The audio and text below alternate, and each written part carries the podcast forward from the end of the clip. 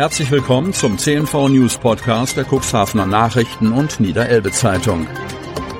In einer täglichen Zusammenfassung erhalten Sie von Montag bis Samstag die wichtigsten Nachrichten in einem kompakten Format von sechs bis acht Minuten Länge. Am Mikrofon Dieter Büge. Donnerstag, 6. April 2023. Fall von Schleuserei bei Cuxport neu aufgerollt. Cuxhaven. Schleuserei im Cuxhavener Hafen, Spielsucht und ein Konto mit dubiosen Geldeingängen. Viele Unbekannte prägen diesen Fall, der das Amtsgericht in den vergangenen zwei Jahren schon mehrfach beschäftigt hat. Nun ist ein Urteil in Sicht. Es wird am Dienstag wohl der dritte oder sogar vierte Anlauf gewesen sein, Licht in den Schatten, um die Ereignisse zu bringen, die sich im Jahr 2020 auf dem Cuxport-Gelände zugetragen haben. Wobei der Angeklagte, ein in Cuxhaven wohnender Deutscher montenegrinischer Herkunft und seine ebenfalls angeklagte Ehefrau diesmal durch ihren Verteidiger Reinhard Platzbecker ihre Kooperationsbereitschaft mitteilen ließen. Grundsätzlich werde das Geschehen, es geht um gewerbsmäßiges Einschleusen von Ausländern und Geldwäsche, auch nicht bestritten, so Platzbecker, wohl aber die Angaben zur Höhe des geflossenen Schleuserlohns. Gerichtsfeste Beweise, Videoaufzeichnungen und DNA-Spuren gibt es vermutlich lediglich für die zwei jetzt verhandelten Fälle. Am 24. August und kurz vor Weihnachten 2020 soll der Angeklagte als Beschäftigter einer Sicherheitsfirma jeweils zwei Männer albanischer Staatsangehörigkeit im Kofferraum seines Privat-Pkw auf das Cooksport-Gelände gebracht und in einen zur Verladung bereitstehenden Trailer einsteigen lassen. Die Sicherheitsblomben öffnete er dabei und ersetzte sie danach durch neue. Passend zu den fraglichen Daten wurden auf dem Konto der Ehefrau erhebliche Zahlungseingänge verzeichnet und eine Rückzahlung, nachdem nämlich ein Albaner bei der Ankunft von britischen Grenzkontrolleuren entdeckt worden war.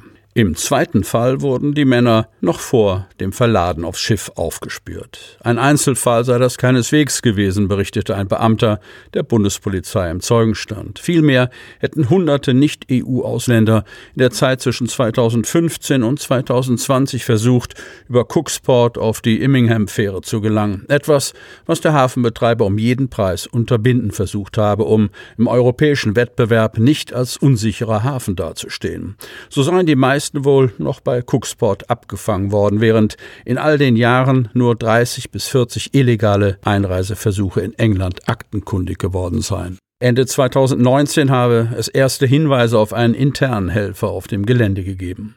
Im Januar 2020 dann konkrete Hinweise auf den Angeklagten. Mit Folgen.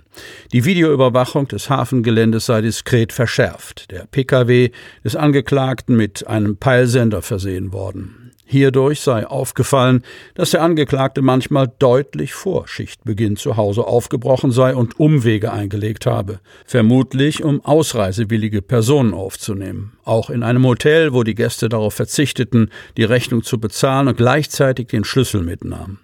Bei einer Hausdurchsuchung seien schließlich in der Wohnung des Angeklagten einige der bei Cooksport verwendeten Trailerblomben gefunden worden. Von einer mutmaßlichen Beteiligung des Angeklagten an 16 Fällen sprach der Hauptkommissar und reagierte sichtlich verwundert, als er erfuhr, dass es hier nur um die genannten zwei ging.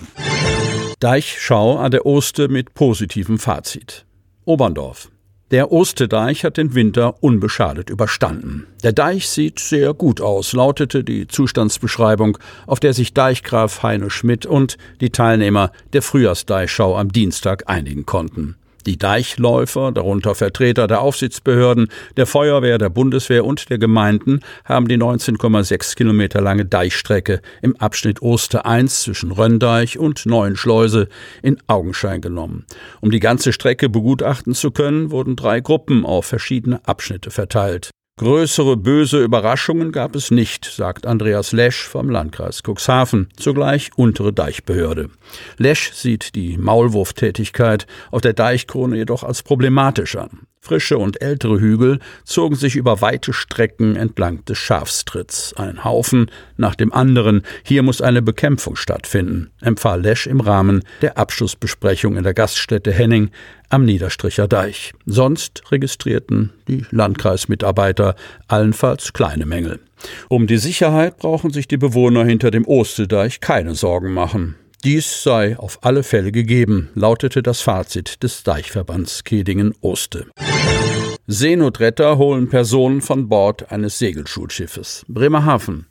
Der in Bremerhaven stationierte Seenotrettungskreuzer Hermann Rudolf Meyer musste am Sonntagmorgen zu einem Einsatz in der Wesermündung auslaufen. An Bord des Segelschulschiffs Herzogin Elisabeth war ein Besatzungsmitglied schwer erkrankt. Die Alarmierung erfolgte nach Angaben der Deutschen Gesellschaft zur Rettung Schiffsbrüchiger um 8.20 Uhr. Rettungssanitäter und ein Notarzt gingen mit auf die Hermann Rudolf Meyer. Gegen 9 Uhr erreichte der Seenotrettungskreuzer das Segelschiff in Höhe Bremen. Nach einer medizinischen Erstversorgung an Bord der Großherzogin Elisabeth nahmen die Seenotretter die erkrankte Person mit auf die Hermann Rudolf Meyer. Es ging zurück nach Bremerhaven. Auszeichnung für das Moor IZ im Aalmoor. Wanner. Das Moor IZ Aalmoor hat vom Kultusministerium des Landes Niedersachsen die Anerkennung als außerschulischer Lernort im Bereich Bildung für nachhaltige Entwicklung, kurz BNE, erhalten. Die Auszeichnung haben Karin Fäke, Leiterin des Moor IZ Aalmoor und ihr Team mit großer Freude entgegengenommen. Nun hat es sich bezahlt gemacht, dass von Anfang an bei der Konzeption des Aalmoor-Projektes großer Wert auf die Bildungsarbeit gelegt wurde, freut sich Karin Fäke. Auch die Trägerin der Einrichtung, die Samtgemeinde Landhadeln, zeigt sich stolz auf die Leistung des Teams. Das umfangreiche Programm für Schulklassen, das die Mitarbeitenden im Moor IZ zusammengestellt haben, zeigt, wie sehr ihnen das Thema am Herzen liegt. Und dieses hohe Engagement wird jetzt auch ganz offiziell vom Land Niedersachsen anerkannt und gewürdigt, äußerte sich die erste Samtgemeinderätin Irene Wischhusen zu der Auszeichnung. Sie hörten den Podcast der CNV Medien. Redaktionsleitung Ulrich Rode. Produktion Win Marketing. Agentur für Text, Ton und Kommunikationstraining.